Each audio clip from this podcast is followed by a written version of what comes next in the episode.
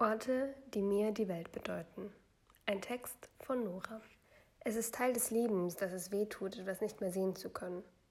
Doch was können wir dagegen tun? Omas Garten. Meine Oma ist jetzt im Altersheim. Sie hatte ihr Leben lang einen Garten in einer Gartensparte mit einer kleinen Laube drauf, den sie sich mühsam aufgebaut hat, gepflegt hat, bis zum Schluss. Sie musste ihn schließlich aber nach all den Jahrzehnten aufgeben. Ihr Anliegen war es allerdings, dass der Käufer oder die Käuferin alles übernimmt, also wir, ihre Familie, keine Arbeit damit haben würden, nichts ausräumen mussten und so weiter.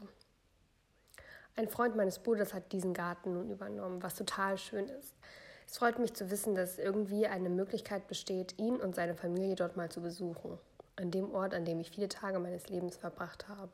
Ich verbinde damit Sommer, Sonnenschein, frischen Tomatensalat mit viel Zwiebel und Balsamico, zu weich gekochte Nudeln, madige Kirschen, heißen Fencheltee, kitschige Plastikrehe und das Wichtigste, die Hollywood-Schaukel, auf der jeder schon mal ein Nickerchen gemacht hat. Vor kurzem hat mein Bruder uns ein Bild weitergeleitet. Die Familie seines Freundes beim Abreißen des Inneren der Laube. Meine ersten Gedanken? Ich konnte mich gar nicht verabschieden. Warum machen sie die neu? Das war doch alles noch nicht modern, aber voll in Ordnung da drin. Meine Oma würde sicher dasselbe denken. Ich glaube, niemand hat ihr bis jetzt davon erzählt, dass so nichts mehr ist, wie es war. Mein altes Kinderzimmer. Vor ein paar Tagen erfuhr ich, dass meine Mutter mein altes Kinderzimmer in unserem Haus neu gemacht hat, in dem ich immer noch schlafe, wenn ich in der Heimat bin und das bis jetzt fast so aussah, wie ich es verlassen hatte. Ich wusste von ihren Plänen, dachte allerdings, wir machen das zusammen. Ich bin sicher, es wird wunderbar aussehen. Ich vertraue ihrem Geschmack, aber ich konnte mich nicht verabschieden. Am Telefon sagte sie mir dann, dass sie alles aufgehoben hat, außer die 18, die sei ihr zerrissen. Die 18, meine Lieblingszahl, hatte an meiner Wand geklebt, seit ich zwölf war und war mein Glücksbringer. Jeden Morgen, bevor ich zur Schule ging, schaute ich sie an, bevor ich die Tür schloss. Jedes Mal, wenn ich nach einem Wochenende bei meiner Familie wieder zurück in meine Studienstadt aufbreche, schaue ich sie an. Schaute. Ich hatte ein ganz komisches Gefühl, als sie mir das sagte. Fast so, als würde das traurig sein über die kaputte 18, die Freude über das neue Zimmer überschatten. Die Waschmaschine. Und noch eine letzte Geschichte. Nach eineinhalb Jahren des Alleinewohnens sollte ich endlich eine Waschmaschine bekommen. Ich rechnete nicht damit, aber einen Tag bevor ich sie erwartete, klingelte es an der Tür und zwei Männer waren dabei, sie die Wendeltreppe zu meiner Wohnung hochzuhieven. Und schwupps stand sie in meinem Bad. Ich hatte mir so lange eine Waschmaschine gewünscht, doch als ich sie dann hatte, kam ich nicht umhin, traurig darum zu sein, dass ich mich nicht von meinem schönen, süßen kleinen Bad ohne riesige Waschmaschine hatte verabschieden können. Abschied nehmen oder nicht. All diese Gefühle verflogen mit der Zeit.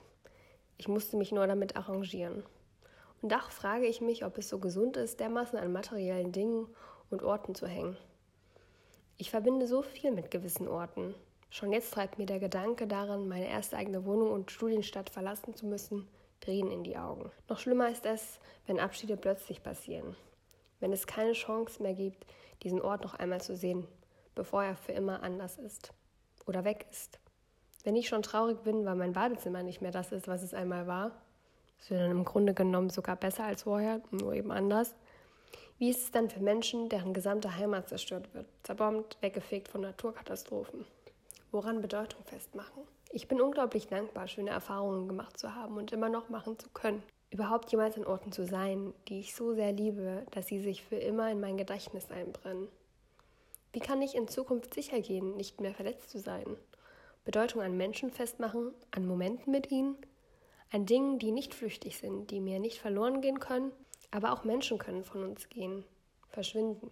Auch ein Mensch ist auf gewisse Art und Weise ein Ort, an dem man sich wohlfühlt, man selbst sein kann, genießt.